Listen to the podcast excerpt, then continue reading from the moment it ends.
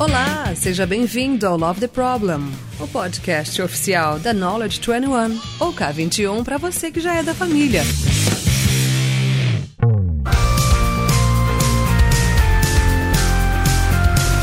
Fala galera, estamos aqui em mais um episódio do Love the Problem. Agora, primeiro episódio depois de anunciado o novo nome. É, agora é oficial, agora veio pra ficar o podcast. É, então vai ter sempre um novo episódio aí pra vocês frequentemente. Fica antenado, já se inscreve aí na sua plataforma de podcast preferida, Spotify, tem Deezer, tem Google Podcast, Apple Podcast. Se inscreve aí, acho que no Apple Podcast tem o bagulho de, de, de estrelinha, de ranking também, dá aí as estrelinhas. Mas vamos direto pro assunto de hoje, que eu tô ansioso aqui. Estamos aqui em nossos estúdios, é, oficialmente trazendo um convidado muito especial aqui para esse tema, que vocês já sabem, tá no título do podcast, é, mas que é meu grande amigo João Reis. Fala aí, João. E aí, pessoal, beleza? Nesse momento, voando sobre Campina Grande, nós dois.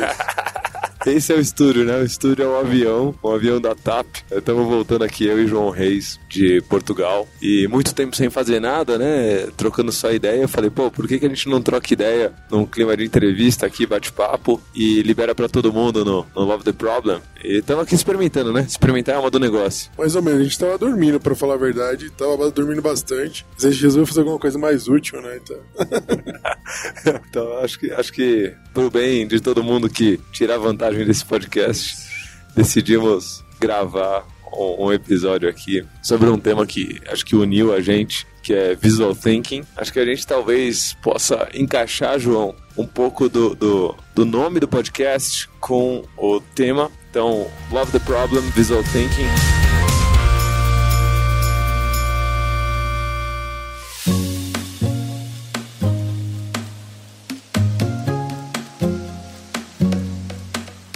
Vamos direto no ponto, sem enrolação. Que problema que a gente quer resolver com o Visual Thinking? Por que Visual Thinking? É, tem até uma cena interessante, né? Eu vou, até antes de, de você responder, fizemos uma, um treinamento no caso uma formação, porque estávamos em Portugal, a gente está vindo de Portugal agora. É, fizemos juntos, a gente da K21, em parceria com João, que hoje está na Magalu, uma formação de Visual Thinking é, lá em Lisboa, na semana do Agile on the Road, que é uma semana que a Knowledge 21 junto com a Findmore, lá em Portugal, faz uma sequência de, de treinamentos muito maneiros, assim. Então teve treinamento de Kanban e treinamento de Visual Thinking e treinamento de Scrum Master, de Product Owner, é, OKR, métricas, Manage 3.0, RH ágil. Cara, teve muito treinamento, mas na, na, formação de Visual Thinking, no final, todo mundo muito energizado, todo mundo muito feliz, mas teve um feedback. Uma pessoa não muito feliz. É, sempre. O, o pessoal só fala de acerto, né, em, em podcast, a gente vai falar aqui de um feedback não tão, tão legal, mas que para os próximos, quem fizer já, já, vai ter a vantagem de ter isso integrado, que é ele foi entender o porquê da coisa toda só na última, na última hora, né, de, de formação. Então foi muita prática e na última hora ele entendeu que problema que a gente estava tentando resolver. Então vamos começar aqui já pelo problema. Fica aí a resposta para essa pessoa que deu esse belíssimo feedback, inclusive obrigado. É, fica aqui a resposta já em, em áudio, gravada é, e não só na prática como ele viu, mas João, que problema que a gente quer resolver com o Visual Thinking? Acho que ele, Visual Thinking ele, ele se propõe a resolver alguns problemas, né? Mas acho que o principal é comunicação. A ideia, a, o Visual Thinking se propõe primeiro a resolver o problema de comunicação. Tanto a forma como eu me exponho alguma ideia, ou como eu vou receber essa ideia, né? Usando não só uma maneira verbal, mas uma maneira,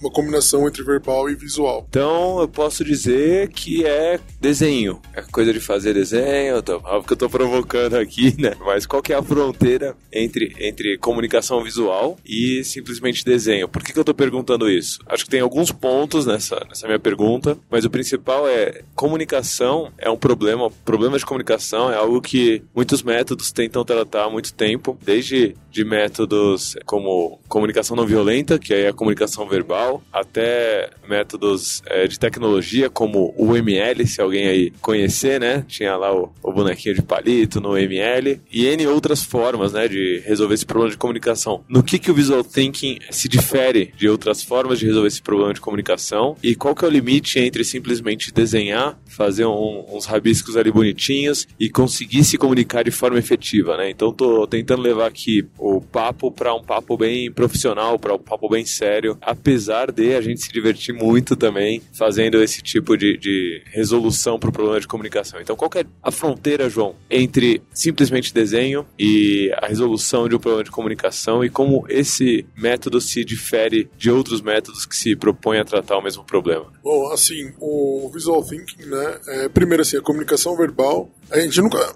em toda comunicação a gente nunca consegue garantir que o que a gente está expressando é realmente o que a outra pessoa está entendendo. Né? Porque ela tem os seus filtros emocionais, os seus filtros históricos, enfim, tem uma série de, de coisas que ela considera para interceptar a, tua, a, mensagem que você está passando e realmente te entender ou não te entender. De uma forma verbal, você pode passar a sua ideia e a pessoa ler aquilo de uma forma diferente, ouvir aquilo de uma forma diferente por conta dessas experiências dela, por conta desse processo dela e não entender de verdade o que está falando. Com visual thinking a gente tenta conectar né, a comunicação com outros pontos, com desenhos, usando desenhos, usando elementos visuais para conectar com outras âncoras que vão ajudar esse entendimento ser um pouco melhor. Também o Visual Thinking, o Visual Thinking ele ajuda muito a memorização. Quando você conversa escrevendo, é diferente de quando você conversa desenhando. Quando você conversa desenhando, aqueles desenhos vão criando links no seu cérebro e aí você depois consegue lembrar muito mais daquilo que você conversou e enfim. Então eu acho que é, é, é esse o ponto, sabe? É, então é quase um, um hack mental, né? Talvez o limite entre simplesmente desenho e a melhora da comunicação é, é os seus desenhos estão resolvendo esse problema de comunicação de fato, eles estão conseguindo hackear a mente, né, de quem de quem tá vendo ou, ou simplesmente a pessoa olha e fala, pô, bonito, né, bem, bem, bem legal, bem bonito, mas é, a mensagem que você queria comunicar não, não, não tá sendo feita, né? E aí já entrando um pouquinho, talvez, na parte prática, que ao longo do, do, do episódio acho que vale a pena a gente entrando um pouco na parte prática, talvez não precise ter nem desenho, né? Talvez esse grupo de, de informações, talvez esse grupo de textos mesmo, né? Consigam te ajudar a, a melhorar esse, essa comunicação. Você consegue dar alguns exemplos de como alguém consegue começar a usar Visual Thinking mesmo sem é, começar a desenhar? E aí tá um desafio bom, né? É um, é um bom ponto. Primeiro, assim, antes de entrar nesse ponto, uma, uma uma coisa interessante é que Visual Thinking é sobre expressão de ideia, não sobre arte. Então isso diferencia muito a cena do desenho. Ele não é ilustração, ele não é. Então, é expressão de ideias, né? E para expressar ideias, você não precisa ser um Picasso, você não precisa ser um, um grande artista. Com um símbolo simples, você consegue expressar ideias visuais. Acho que foi muito bom o seu parênteses, só para deixar explícito, deixar claro que o parênteses foi: você não precisa é, abrir mão dos desenhos simplesmente porque não é um Pablo Picasso, simplesmente porque não é o Leonardo da Vinci. É, você não precisa abrir mão dos desenhos, você pode usar desenhos, mas se você quiser começar a desenhar desenhos, aí entra a dica prática, João. Como, como que a gente consegue começar a exercitar visual thinking com o que a gente já sabe, né? Trazendo aqui um, um dos princípios do Kanban, misturando tudo na minha cabeça, né? A gente é integral, a vida é uma só, então como que eu começo, como que eu consigo começar com o que eu faço agora para exercitar visual thinking? Maneira muito boa de começar é usando mind maps. Você não precisa desenhar nada, você só vai trabalhar com a organização de textos, como esses textos se conectam e trabalhar a orientação disso no, no, no papel, onde você estiver desenhando ou estiver fazendo seu mind map. Já é visual thinking, você já está expressando de forma visual. Só de organizar as informações e criar as conexões, criar títulos e, e tentar agrupar elas de alguma forma, isso já é visual thinking. Então eu acho que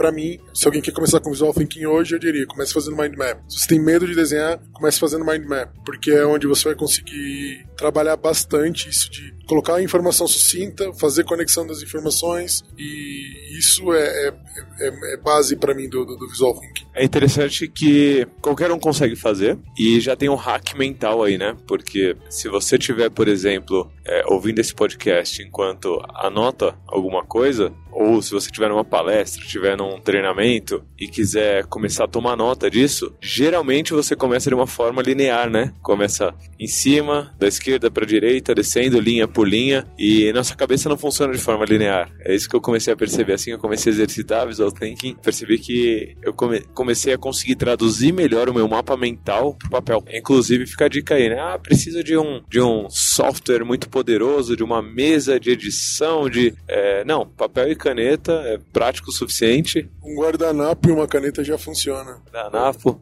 precisa de caneta lápis, pronto, vamos simplificando, né? O Samuca, o Samuca sabe bem disso, Samuel da K21. A gente começou tudo, começou nossas conversas rabiscando em guardanapo e uma canetinha nos almoços. Tem, tem uma imagem marcante de uma palestra que você fazia, tem um post no LinkedIn, se não me engano. Vou tentar deixar na descrição aqui se a gente recuperar o post no LinkedIn. Uma, uma imagem, a imagem do, do rio feita no guardanapo, foi muito legal.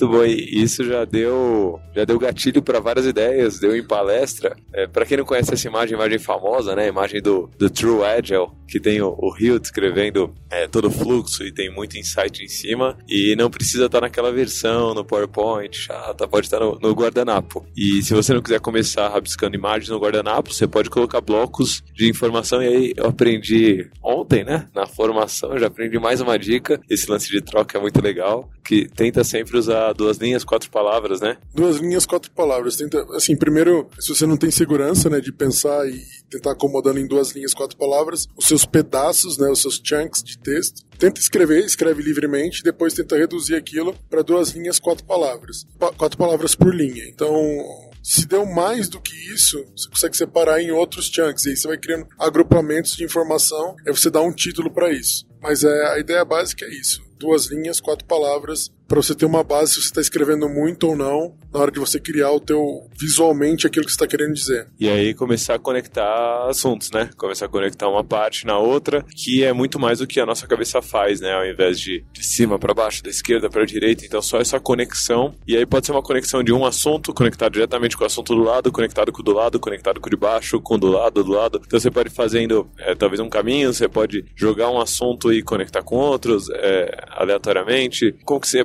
colocar essa disposição de mapa mental, João? Precisa ser realmente conectado cada um dos assuntos de uma maneira totalmente lógica, porque minha cabeça não funciona muito assim, né? Então, que você sugere assim para disposição visual desses assuntos? Lembrando que não estamos falando aí sobre desenho, certo? É, o nosso cérebro ele, ele gosta muito de padrões, assim, ele sempre busca por padrões, né? Então a gente começa a agrupar as coisas que se parecem e tentar fazer a conexão delas. E o interessante do visual thinking é que através de, por exemplo, eu posso colocar que uma coisa está um pouco ligada à outra com uma linhazinha tracejada conectando uma coisa na outra, ou seja, uma ligação fraca daquilo. Ou se é uma ligação muito forte, eu posso colocar uma, uma seta mais grossa. Então eu posso brincar brincar com o jeito que eu desenho as coisas, o jeito que eu desenho os meus conectores, né? Setas, linhas que conectam as ideias, de acordo com o quão forte é aquela ligação, quão forte é quanto aquilo está ligado de fato, né? Eu consigo brincar com isso, é uma coisa que no verbal a gente não consegue fazer. Você tem que gastar um monte de palavras para deixar as coisas fortemente conectadas ou fracamente conectadas, nem se existe essa palavra. se, se não existir, agora existe. fortemente ou fracamente conectadas. No final é sobre o conteúdo conteúdo, né? Sobre o hack que você quer fazer na mente de quem está interpretando esse conteúdo que, que você está passando. Inclusive, feedbacks são muito bem-vindos sempre que você está fazendo alguma coisa assim, né? Pergunta para alguém do lado, pô, o que, que você entendeu daqui? O que, que te chamou mais atenção? É, isso daí já, já começa a te fazer entender que conector que vale a pena reforçar, que conector. E aí, quando a gente está falando de conector, é linha mesmo, tá, gente? Não é o, o desenho. Não, é conector mesmo. Pega um lápis, faz uma linha, conector dois assuntos. Passou três vezes em cima da mesma linha, já ficou mais forte a conexão, né? É, e visual, é, o Visual Think ele tem dois princípios muito importantes, assim, né? Do, do ele tem alguns princípios, mas dois para mim são, são muito fortes. Que o contexto é o rei. O que importa é o teu contexto. Então, até agora, nesse, nesse papo que a gente tá batendo, a gente não falou pra você desenhar nenhuma linha, se você for começar. Nenhum, nenhum, nenhum bonequinho palito a gente falou ainda. A gente tá falando só sobre conectar as ideias. Primeiro, sintetizar as ideias com a ideia de criar os pedaços. A segundo, conectar essas ideias. E então, assim, contexto é o rei. Né? O contexto do que você está falando é o. Você, o desenho existe pelo contexto e não o contexto pelo desenho. Isso é muito importante. E o outro, outra coisa que é, aí para mim é fundamental é que tem que ser simples e rápido. Simples e rápido. Você está demorando muito para fazer os seus símbolos ou para criar as próprias conexões. Você está demorando muito para criar suas setas. Você está demorando muito para criar os seus pedaços tem que treinar mais, tem que fazer mais catar para que seja sempre simples e rápido. Muito bom. Inclusive, se você tiver que permanecer só com texto, né? Um insight que eu tive aqui interessante durante essa sua explicação do simples e rápido e de contexto é o rei, e essa é uma vantagem que eu gosto muito do, do, do Visual Thinking, é que você começa a exercitar, ou pelo menos eu começo, quando eu tô ali rabiscando, a atenção plena. É um hack mental não só para quem vai ler, mas para quem tá escrevendo. Isso para mim faz uma diferença gigante. Por quê? Se eu, ou, como diriam os portugueses, purca. Quando eu tô assistindo uma palestra, o retorno que eu vou ter sobre essa palestra é basicamente o quanto eu consigo capturar de ideias dessa palestra. E a nossa mente, ela dispersa muito fácil. Sempre que eu estou fazendo uma anotação visual, essa atenção que eu preciso ter para conseguir identificar cada bloco de duas linhas, quatro palavras e onde eu vou colocar é isso, é, me faz ter que prestar mais atenção à palestra. E aí isso, para mim, já resolve um problema que a maioria das pessoas fica com medo de ter enquanto ainda não experimenta visual thinking, que é como que eu consigo prestar atenção em duas coisas ao mesmo tempo, ou seja, no, no, no meu rabisco aqui, no meu, na minha folha e no conteúdo da palestra. E aí a frase, é, o contexto é rei, né? O contexto é quem manda, é, te mostra que você não precisa pensar em duas coisas ao mesmo tempo. Você precisa pensar em uma só, que é o contexto. Porque o que você está expressando no final é o contexto é, e não a forma, né? Então você não precisa pensar na forma. Pensa no contexto, a forma é só consequência disso. Mas eu já vou a entrar em, em outro ponto, João, que a gente descartou no comecinho da conversa para facilitar para quem quiser começar, não ficar travado em desenho, mas eu quero muito falar sobre esse é, travamento, essa trava que as pessoas têm. Travamento existe também? Eu sou visual. eu não sou muito bom, não. Se precisar desenhar, a gente desenha. Agora existe. Travamento. Foda-se, travamento. Então, é, essa trava visual que a gente tem essa trava é, na mão, essa trava na cabeça, não sei muito bem onde é essa trava, mas é o grande, grande mito. Já vou colocar aqui como mito. Foda-se. Não sei desenhar, não sei desenhar. Acho que tem uma analogia boa que a gente usa para isso. Talvez você consiga introduzir com essa analogia e desenvolver. Só que qual é que é essa do eu não sei desenhar? É muito interessante. Muito interessante porque, assim, na escola, né?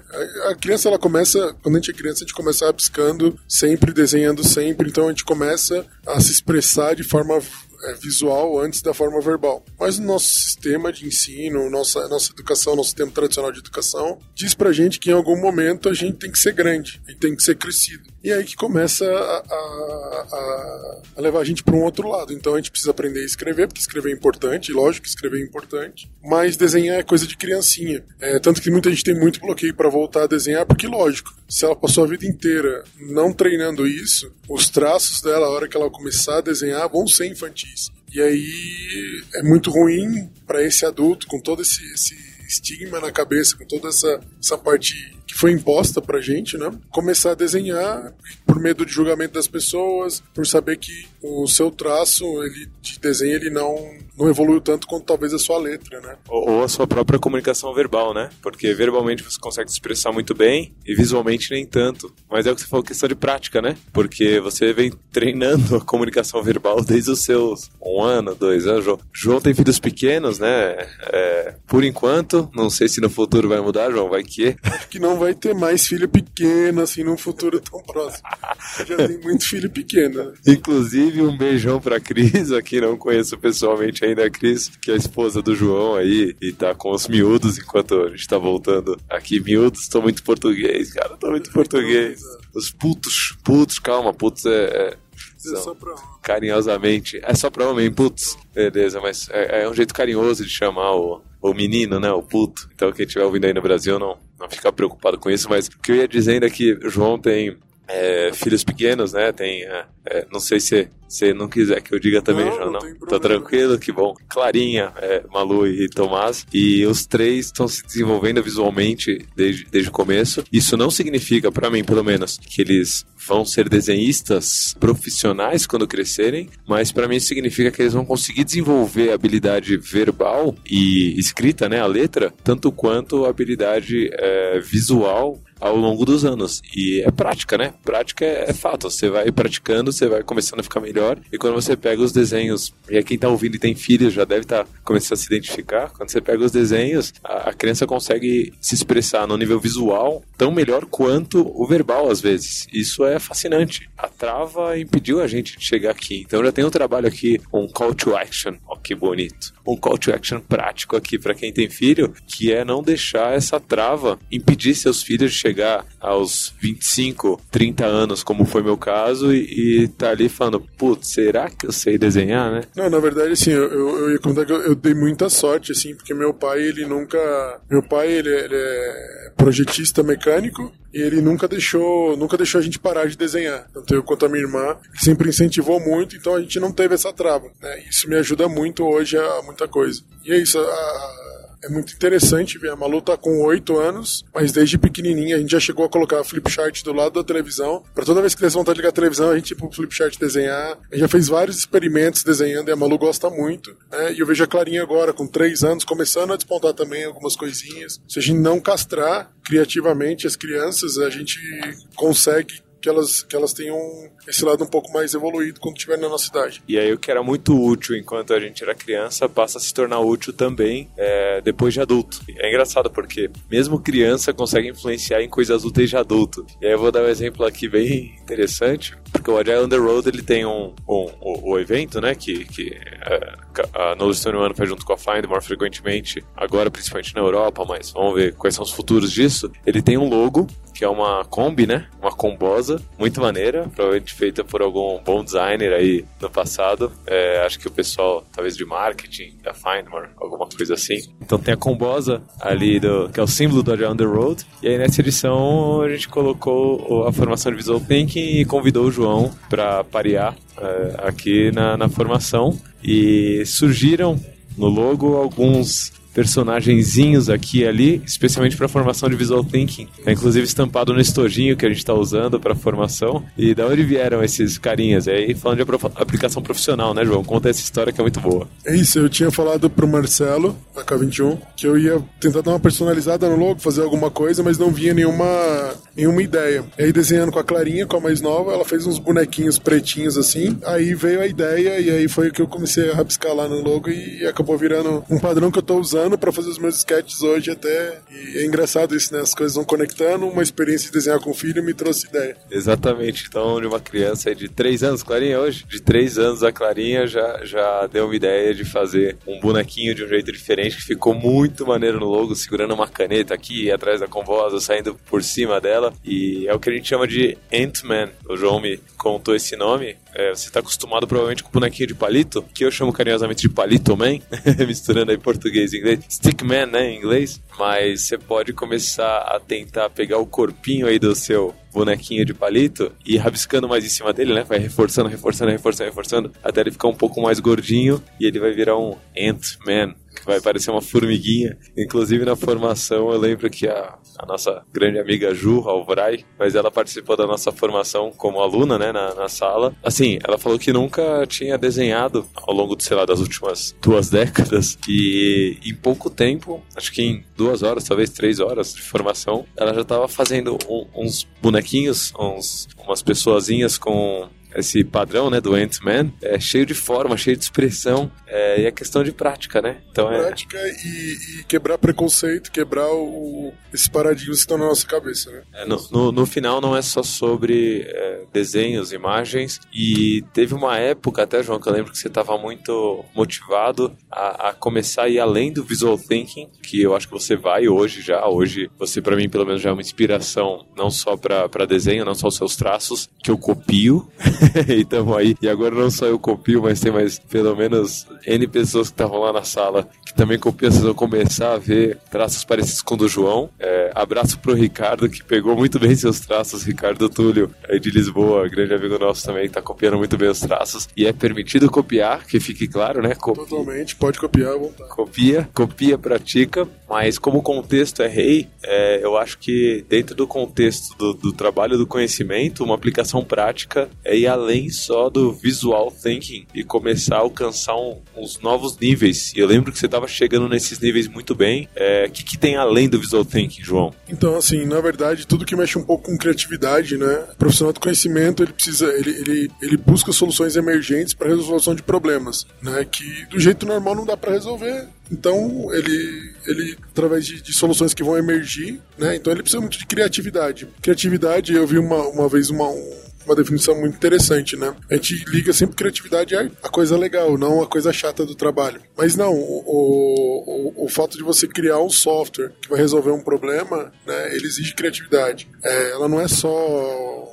expressão artística, né? Só para dar um exemplo aqui, João, para ir além de software, né? Eu tô sempre me forçando a sair só da minha caixinha ali e na, na, na, na K21 eu tenho contato com muita gente que não veio só de software, mas, por exemplo, o processo de contratação de pessoas também exige criatividade, né? Você acha que é só seguir processo, mas também exige criatividade. Então, assim, não se limite, você que está ouvindo o podcast, não se limite só a software, não se limite só a visual, criatividade vai muito além. É, e nesse processo de criatividade, João, como você ia falando? É, eu, tenho, eu, tenho, eu tenho experimentado algumas coisas que vão gerar alguns triggers criativos, assim, por exemplo, storytelling, ele gera trigger criativo, ajuda as pessoas a saírem do, do, do, do daquela situação. Às vezes ele quebra um pouco, ele usa um pouquinho de, de, de, de alguma coisa um pouco mais lúdica para quebrar aquela, a, aquele peso que tem de você começar uma ideia, de você começar a desenvolver um, um, um pensamento. É, jogos, né? A gente, a gente até testou agora um jogo do. A gente fez no domingo, lá em Lisboa, a gente fez o, reunião do Flight Club. Né? Depois o Lula fala um pouco mais o que é o Flight Club. Ah, pra quem, pra quem ouviu o episódio de Flight Levels, acho que alguns episódios atrás, já tá ligado no Flight Club.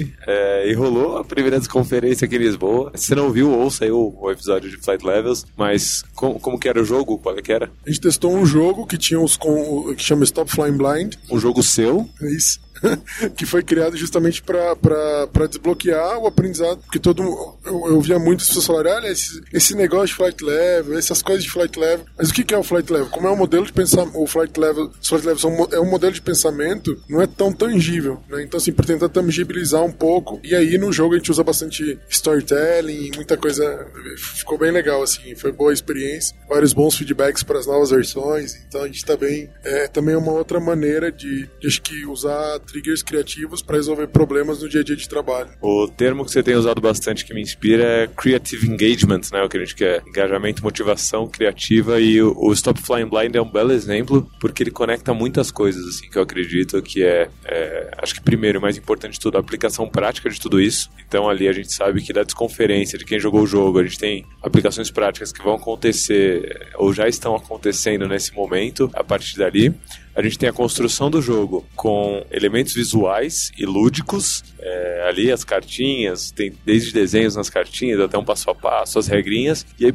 para mim, o mais importante é que, apesar de ser um jogo é, criado por você, é um jogo que foi criado de forma extremamente colaborativa, né? Você não estava sozinho, sozinho nessa e a criatividade, é, assim como o trabalho do conhecimento, ela exige, exige não, ela se beneficia de forma exponencial. E aí, obrigado Rodrigo de Toledo, que é o cara que adora os números, e, e Daniel Teixeira, em memória aqui, que, que tentou chegar tentou chegar e chegou a, a, boas fórmulas sobre o trabalho do conhecimento e colaboração, mas uh, a colaboração ela melhora o trabalho do conhecimento de forma exponencial. E o Stop Flying Blind foi feito de forma colaborativa, usando elementos visuais ou não. Como foi esse processo de criação? E aí, falando um pouquinho de aplicação prática aqui de, de Creative Engagement com Visual Thinking e um pouco de ludificação para conseguir resultados práticos. Um exemplo, um exemplo foi no, no, no, ano passado, retrasado, a gente fez alguns, alguns open spaces em Braga, em Portugal, quando eu morava ali. É, e a gente fez um, é, a gente chama de visual open space. Então, as pessoas elas tinham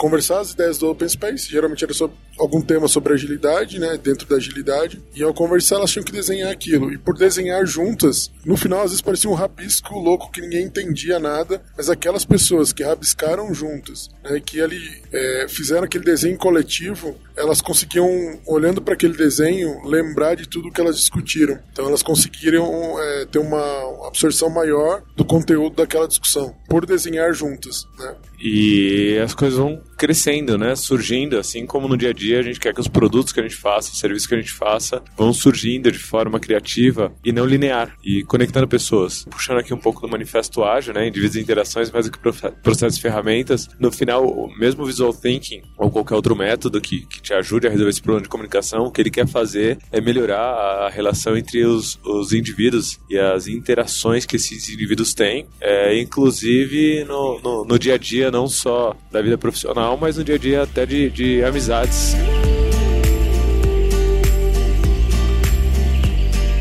Acho que eu nunca te fiz essa pergunta, hein, João? Vou fazer pela primeira vez, mas como o Visual Thinking mudou sua vida e como ele já mudou algumas vezes, como ele vem mudando, como, como que isso funciona é, na parte não só profissional, né, mas conectando o João de uma forma integral, como que o Visual Thinking impactou na, na, sua vida? Uma pergunta bem profunda e pessoal. Nunca te fiz antes, vamos, vamos ver. Assim, eu, sempre, eu sempre desenhei, né? Eu sempre gostei muito de desenhar, mas visual thinking mesmo. Trabalhar com isso começou numa palestra no Agile Brasil, que eu lembro que eu fiz os desenhos e publiquei no Twitter, só para ver o que, que dava, assim, né? Olhando para isso hoje, eu, tenho, eu olho para esses desenhos que eu fiz, mas nem foram tão legais assim, mas causou um impacto grande. Muitas pessoas vieram conversar, pessoas me adicionaram e tudo mais para tentar para saber como é que eu fazia e tudo, mas nem é tão nem é, nem é tão legal assim, nem tá tão bom assim, né? De novo, a gente sempre faz um julgamento artístico da coisa, mas é, aqueles símbolos ajudaram as pessoas a memorizar e elas vieram falar, olha, ficou mais claro para mim o que, que aconteceu na palestra, tudo mais pelo teu desenho. Eu falei, e se eu fizer isso sempre?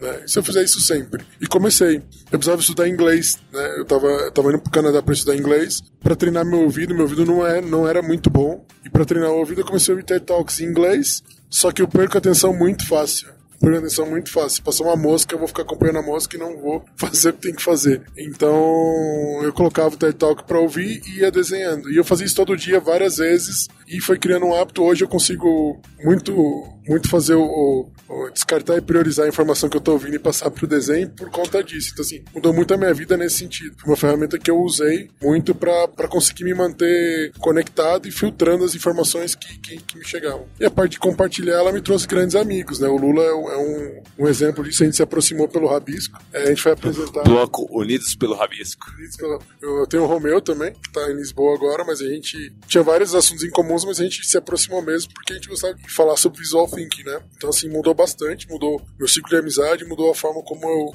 entendo as coisas e expresso elas, né? É muito legal essa sensação de. Eu já tive em evento sozinho, eu já fui para evento sozinho, sem conhecer ninguém, e é muito difícil esse quebra-gelo inicial, sabe? Você chegar em alguém e falar oi, sem ter muito assunto, eu sempre fui é, tímido, por mais que eu consiga disfarçar, eu sempre fui tímido, e é muito legal essa sensação de você estar tá ali fazendo um negócio privado, né, que é o rabisco, e alguém falar, poxa, que legal, posso ver? Só isso já quebrou o gelo. Era. O, o, que quebrou o gelo não foi a pessoa falando oi, foi você rabiscando. E já tem uma conexão feita ali. Outra coisa é você pegar. E outra coisa que, que também é assim, você precisa expressar uma ideia, você pega uma caneta e vai para um flip chart. E começa a rabiscar ali e as pessoas elas, elas parecem que estão rabiscando junto com você. Então é, parece que elas estão construindo aquele desenho junto com você, acompanhando o teu raciocínio enquanto você desenha. Isso é, tem um efeito gigantesco na forma como você faz as suas coisas, né? Isso influencia meu trabalho, né? Como agile coach, eu preciso fazer apresentações, dar workshops, treinamentos, mudou bastante. Eu tô tentando lembrar aqui de cabeça todas, todas não, né? Todas eu não vou lembrar, mas muitas dessas conexões, né? Desde conexão com o palestrante, porque quando você divulga a imagem também o, o, o, palestrante se sente, pelo menos eu, sempre que alguém faz isso, se sente honrado ali, né? Se sente que a mensagem foi passada, ou se o rabisco estiver estranho também, tiver com umas mensagens meio torta, sente o que precisa melhorar, mas a conexão com qualquer pessoa no ambiente é meio mágica. Eu tô lembrando aqui, João, do movimento que a gente fez há uns anos atrás, os 30 dias de Agile Sketch, 30 Days of Agile Sketch, e tô lembrando de todas as conexões que gerou. O Romeu é uma que gerou por aí, eu encontrei ele, ele num... A Coca, a Coca também. A Coca, a Coca. Diogo Ricker também. Diogo Riker, Dricker, que começou a me conectar um pouco mais com a comunidade de Manaus, apesar de já conhecer uma ou outra pessoa ali, mas é, o Rabisco também nos uniu ali, e essas conexões vão gerando caminhos caminhos que a gente pode seguir, né? Elas são desde um bom quebra-gelo até um bom insumo para criatividade, seja no quadro, no quadro branco, no flipchart ou no seu papel privado. Uma dica boa que eu gosto de dar sempre que eu fui aprendendo ao longo do tempo é: se você não acha que o seu rabisco tá bom o suficiente ainda, continua fazendo e praticando. E uma hora alguém vai estar tá do lado e vai ver e falar que tá legal e falar que quer ver ou isso vai ser útil. E nesse momento já é o momento talvez de você começar a se abrir mais e começar a, a divulgar é, ativamente. É óbvio que eu corro um risco aqui de, de alimentar aqueles que gostam muito de, de holofotes e de, e, e de, visibilidade aí. Nesses tempos de mídia social isso pode ser um perigo, mas eu compro o risco aqui é, para as pessoas que estão operando muito de maneira low profile, e as pessoas que a gente colocou aqui são pessoas, talvez, low profile Romeu, é, é um cara muito low profile, só explicando o, o, termo, é muito ruim usar um termo em inglês assim no meio, mas é, alguém que voa discretamente ali, né, alguém que está discretamente, é, talvez um jeito bom de você conseguir impactar mais o mundo seja começando a rabiscar e chamar a atenção das pessoas do seu lado, porque a, a colaboração é essencial para o trabalho do conhecimento e, e para a criatividade. Quanto mais desenho simples a gente compartilhar, menos a noção de desenho artístico. Eu preciso fazer uma arte para expor. Vai ter, né? Se a gente tem um movimento que está tá colocando seus desenhos ainda com seus traços mais simples e para conectar ideias, né? A gente consegue mudar um pouco a cabeça das pessoas. Então, e, ou pelo menos gerar uma curiosidade. Tipo, então eu não preciso é, ser um, um, um, um Maurício de Souza para conseguir é, postar alguma coisa ou expor as minhas ideias, né? Exatamente. Inclusive, abraço pro Maurício de Souza, brincadeira, ele nem deve ouvir o podcast. Mas se ouvir, vai que, né? Você tem um homônimo, um né? Abraço. Um abraço pra Mônica, pra Magali.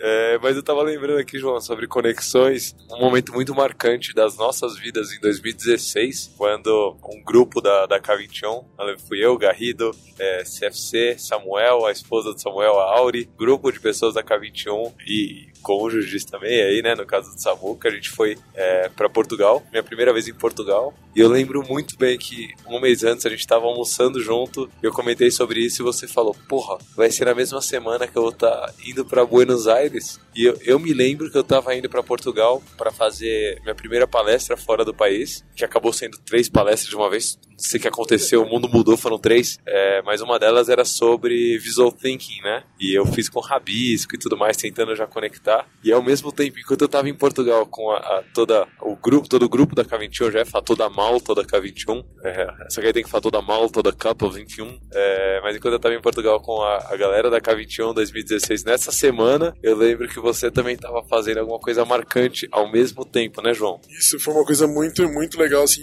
tem um, tem, tem um amigo na Argentina, o Pablo Tortorella, e a gente sempre trocou, acho que desde 2015, mas a gente trocava ideia por Twitter. E aí um dia eu falei, pô, seria legal a gente se ver, né? Trocar uma ideia, fazer uns rabiscos juntos. Ele falou, ah, eu vou estar na. Porque ele viaja muito, né? trabalha com agilidade também, então ele viaja muito dando treinamento, fazendo consultorias. Pô, seria legal. Eu falei, cara, eu vou pra aí. Tinha passagem barata, tinha, dei uma olhada, tinha passagem barata pra Argentina. Eu falei, mano, eu vou pra aí. E aí eu fui pra Argentina e lá a gente fez o primeiro Sketch and Beer, que a gente sentou numa cervejaria pra desenhar e trocar ideias sobre, sobre várias coisas, né? Então juntou uma galera lá tudo mais, e nessa galera tava o Alistair Copper.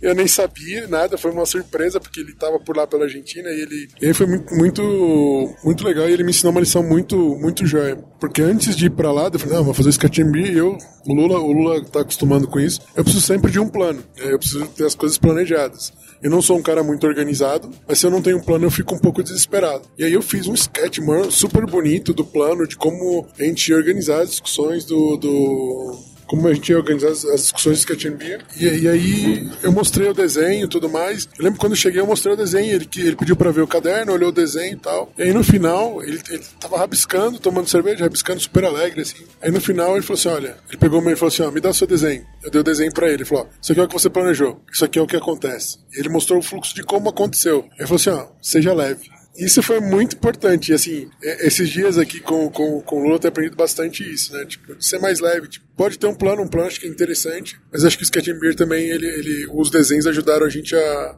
abrir um pouco a cabeça para uma opinião do outro, né? Inclusive, tô lembrando das outras edições que a gente fez do Sketch Beer, sem o Alistair Coburn, sem o Pablito. Incluso, abraços para Pablito. Em algum tempo vamos a conhecernos e acabar. Eu tô tipo Xuxa, né? Um abraço pra minha mãe. abraço pra minha mãe pro meu pai, especialmente pra você. Inclusive em espanhol. É, mas é, é, que são conexões importantes, assim, que ou a gente fez ou a gente vai fazer. E, e eu acho que o, a colaboração é essencial, de novo, né, pro trabalho do conhecimento. Mas a gente fez outras edições do Sketch and Beer, é, que basicamente é um evento. O, o, o propósito dele são pessoas trocando ideias sobre assuntos, no nosso caso aqui, principalmente sobre agilidade, e rabiscando ali ao mesmo tempo e tomando uma cerveja cerveja, tomando alguma coisa em um bar, num ambiente mais descontraído. Me lembro de uma edição que a gente fez em São Paulo, depois de um evento, depois de uma conferência. Tem até a foto muito boa de todo mundo ali feliz pra caramba, com as coisas na mão. Tinha, me lembro, dificilmente vou lembrar de todo mundo, né? Mas posso até estar tá sendo injusto aqui, mas quem me vê a cabeça lembra que a Mari Graf tava, tava num momento de mudança grande na vida dela. É, tava Vladson, tava você, acho que o Romeu tava também. Tem, tem, tem toda uma galera, só Muca tava, tava o Carco. É, então,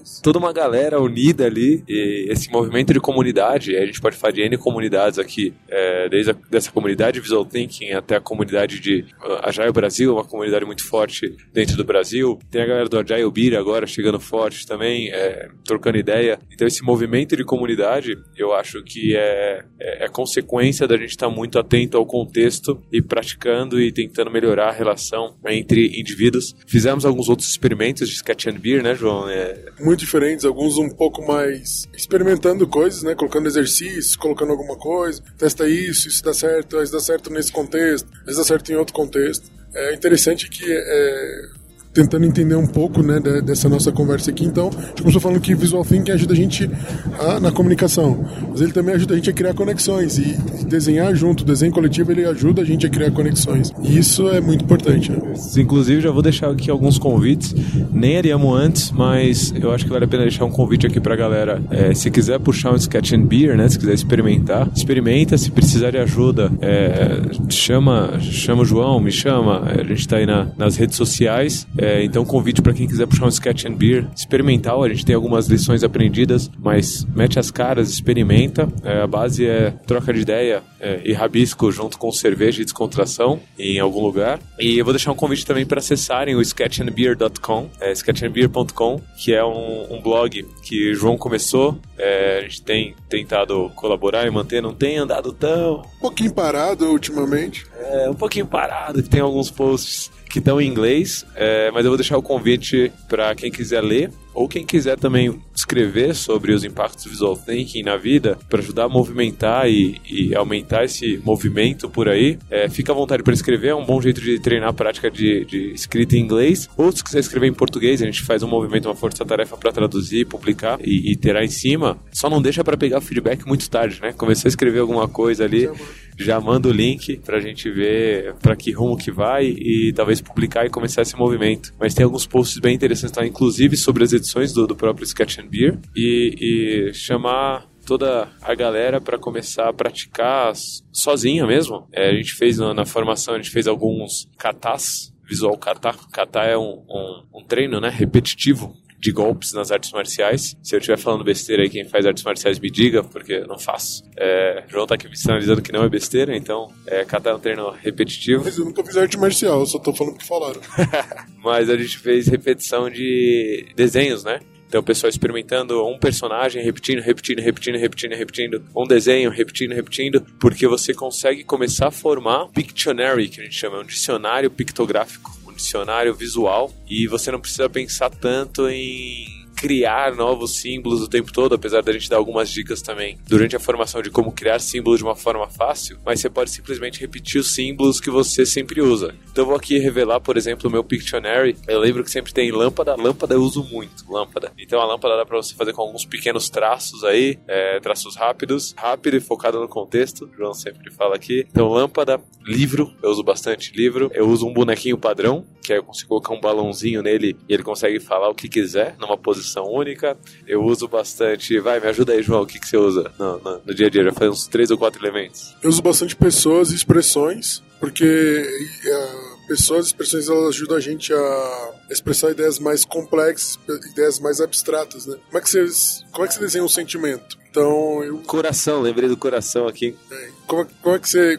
como é que você expressa isso, né? E eu gosto muito também de, de, de criar metáforas visuais, que é combinar dois símbolos para transmitir uma ideia. Isso é bem, bem legal. Fazer um bonequinho com cabeça de lâmpada para dar um resultado. Então eu já vou deixar também um convite aqui, João, uma, uma informação interessante. Vamos começar a passar, talvez oferecer um pouco mais frequentemente. É, a K21, né? Eu principalmente, que gosta de, de puxar esse movimento. Vou começar a tentar abrir turmas em que eu vou dar formações de visual thinking aqui e ali, mas se tiver interesse, certo? Em, em São Paulo e Manaus e Brasil afora aí no sul, não só em Lisboa, como já teve a segunda edição em Lisboa e nenhuma no Brasil, vergonhoso, né? Põe aí uma vaia pra gente, mas eu acho, eu tô prevendo aqui, João, é, eu abri uma turma para eu fazer em é, junho pela K21, né? Então a K21 fazendo uma turma em junho, talvez perto do Scrum Hill. Mas o que eu quero aqui com esse podcast é muito menos anunciar a turma e muito mais ver é, o quanto as pessoas estão interessadas nesse assunto, é, porque o meu, meu objetivo não é vender, é, não é fazer uma turma por fazer. O que eu quero é espalhar essa mensagem e, e destravar é, essa castração criativa que as pessoas tiveram na infância de uma maneira prática ali em oito horas, em, em, um dia, usar meu tempo para esse propósito tão nobre. Então, se você tiver interesse nesse tipo de informação, me manda um e-mail no lula@k21.com.br falando e aí eu já te deixo cadastrado para quando tiver a turma marcada com data marcada, me fala de onde você é, se você iria para São Paulo, para o Rio, para Porto Alegre, para onde você iria, para Manaus para fazer essa formação e assim que tiver um, um número legal de pessoas já abro e a gente já começa a trabalhar para movimentar. Mas ao mesmo tempo a gente pode submetendo palestras, workshops, né, João? Já fizemos é, esse 2013, você falou Agile Brasil, 2014? 2014 não, acho que foi 2015 no Agile Brasil de Florianópolis teve. Não, foi Porto de Galinhas, Porto não foi? Porto de Galinhas, isso. Florianópolis não teve, não. De Porto de Galinhas que teve. Depois, foi o Agilidade Recife também, Agilidade já rolou. Recife, então, fazer workshops em eventos e palestras, em eventos de comunidade, é, já começa a ajudar a espalhar essa palavra, ou gravar um episódio de podcast aqui durante o voo de volta de Portugal é, pode ajudar. Então faz o movimento rolar, conecta pessoas e vamos trabalhar com criatividade, porque afinal, provavelmente você que está ah, ouvindo esse podcast ou é, ou vai vir a ser em algum momento um trabalhador do conhecimento, não tem escapatória para onde o mundo está indo. Agradeço muito aqui a presença do João, a presença no podcast, né? Porque no avião só tá.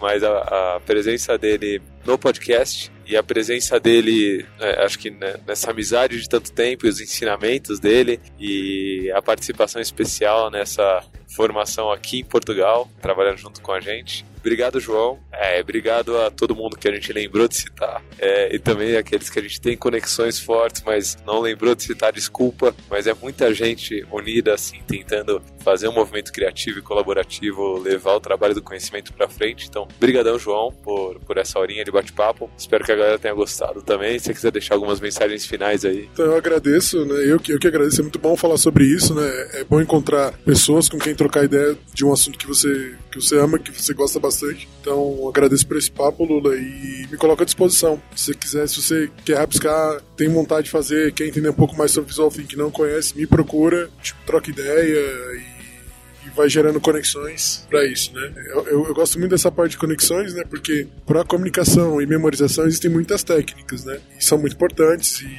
e acho que isso é, ficou bem claro. Mas se você for ver a tônica do nosso papo, foi como as conexões geradas pelo Visual Thinking mudar o nosso, nosso dia a dia, né? Então isso é, para mim é bastante importante. Muito bom, mudando vida de pessoas, impactando desde o trabalhador do conhecimento até o trabalho do conhecimento, as organizações, é, é para isso que a gente da, da Knowledge 21 tá aqui, é para isso que o João, amigão de sempre, troca ideia direto com, com a gente, com vocês. Então a gente vai ficando por aqui, diretamente dos céus de, da Bahia, né? Estamos aqui na Bahia agora? Diretamente dos céus da Bahia, Salvador, quase chegando. Passando por Vitória da Conquista nesse instante. Conquista quase chegando lá, é aqui que a gente se despede. É isso aí, galera. Valeu. Um abraço para todo mundo. A gente vai ficando por aqui em mais um episódio do Love the Problem.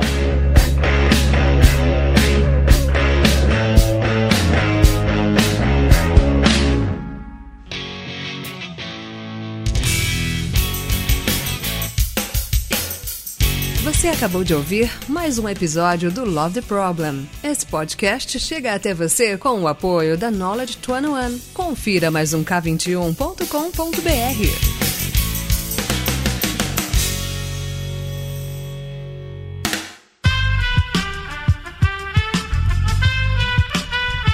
Este podcast foi editado por Aerolitos Edição Inteligente.